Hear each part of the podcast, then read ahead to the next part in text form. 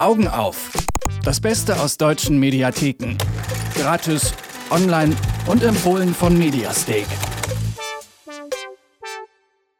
Jetzt, wo es langsam kälter wird äh, und man den Herbst teilweise schon ziemlich deutlich zu spüren äh, bekommt, jetzt lohnt es sich richtig über Dinge zu sprechen, für die man auf jeden Fall nicht das Haus, auch nicht die Wohnung und auch nicht das Bett verlassen muss.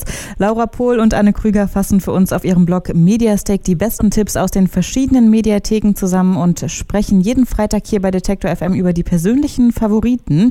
Diesmal geht es um Bob Marley, um den Bang Bang Club und um Rapper, die Politiker interviewen. Alleine das klingt schon alles wahnsinnig interessant und ich bin äh, gespannt, was ihr zwei mir zu erzählen habt. Hallo Laura, hallo Anne. Hallo.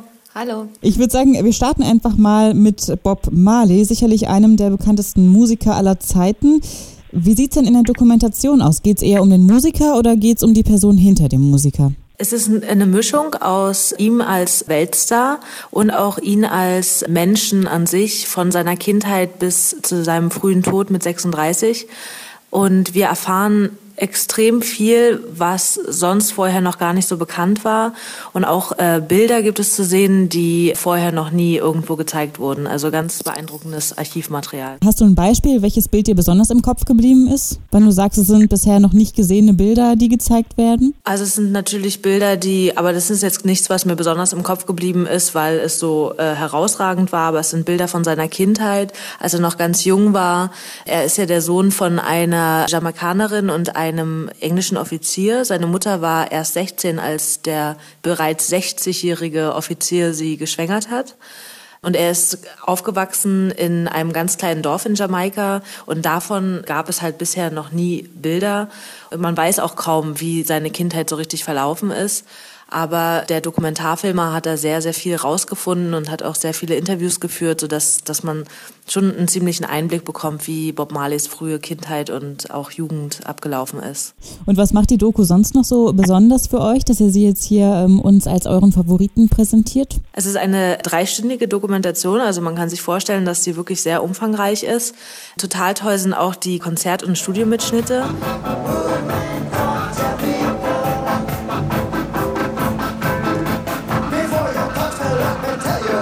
Dass man einfach den Rastafari Bob begleitet auf seinem Weg, wie er einmal seinen Glauben findet, wie er seine Musik findet, wie er auch immer berühmter wird und auf der ganzen Welt anerkannt wird, weil seine Kindheit und Jugend war auch nicht leicht und wie er es trotzdem geschafft hat, sich später so sehr für den Frieden und für die Gleichheit aller Menschen einzusetzen, ist einfach beeindruckend. Also er auch als politische Ikone einfach sehr, sehr spannend. Dabei wird aber er nicht überhöht. Also es wird jetzt nicht gesagt, er war rundum perfekt, sondern wir sehen auch ganz viele negative Sachen über ihn. Also seine Kinder erzählen, dass er eigentlich ein sehr strenger Vater war, der nicht so richtig was mit den Kindern zu tun haben wollte.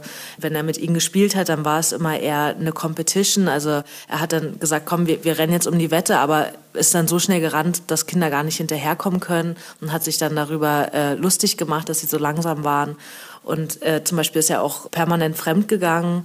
Sowas sehen wir dann auch alles und es äh, gibt so ein umfassendes Bild von einem Menschen, der natürlich nicht nur eine große politische Ikone ist, sondern auch seine Schattenseiten hat. Also man lernt ihn nochmal von einer ganz anderen Seite kennen, sagt ihr. Ganz genau, ja. In der zweiten Dokumentation, da geht es um den Bang Bang Club. Das klingt ja auch erstmal nach Musik, habe ich zumindest gedacht. Aber es geht um Fotografen und zwar um vier Kriegsfotografen, die das Ende der Apartheid dokumentiert haben. Wen genau sieht man denn hier in der Dokumentation? Ähm, in der Dokumentation spricht einer der äh, Mitglieder des Bang Bang Club und viele Wegbegleiter der jungen äh, Männer.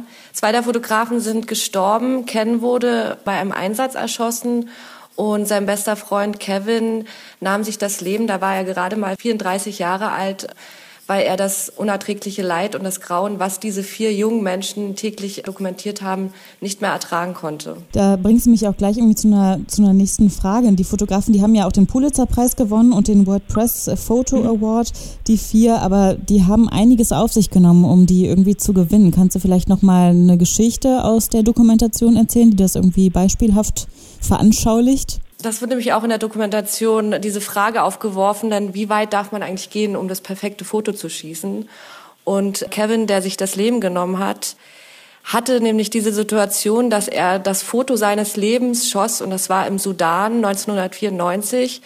Das Bild zeigt ein ähm, abgemagertes kleines Mädchen, das auf dem Boden sitzt und versucht aufzustehen und im Hintergrund sitzt ein Geier, der eigentlich darauf wartet, dass das Mädchen stirbt, um es dann ja, zu fressen. Und dieses Bild hat ähm, den Pulitzerpreis für das beste Foto gewonnen. Aber nach der Veröffentlichung musste sich Kevin rechtfertigen dafür, wieso er dem Kind nicht geholfen hat und dass er die Situation für seinen eigenen Ruhm nur ausgenutzt hat. Es mag für manche Leute schwierig zu verstehen sein, aber als Fotojournalist ist mein erster Instinkt, Fotos zu machen. Als das Foto im Kasten war und das Kind weiterkroch, war ich wie am Boden zerstört. Ich versuchte zu beten und mit Gott einen Handel zu schließen. Wenn er mich hier rausbrächte, würde ich mein Leben ändern. To assure him that if he got me out of this place, I would always, I would change my life.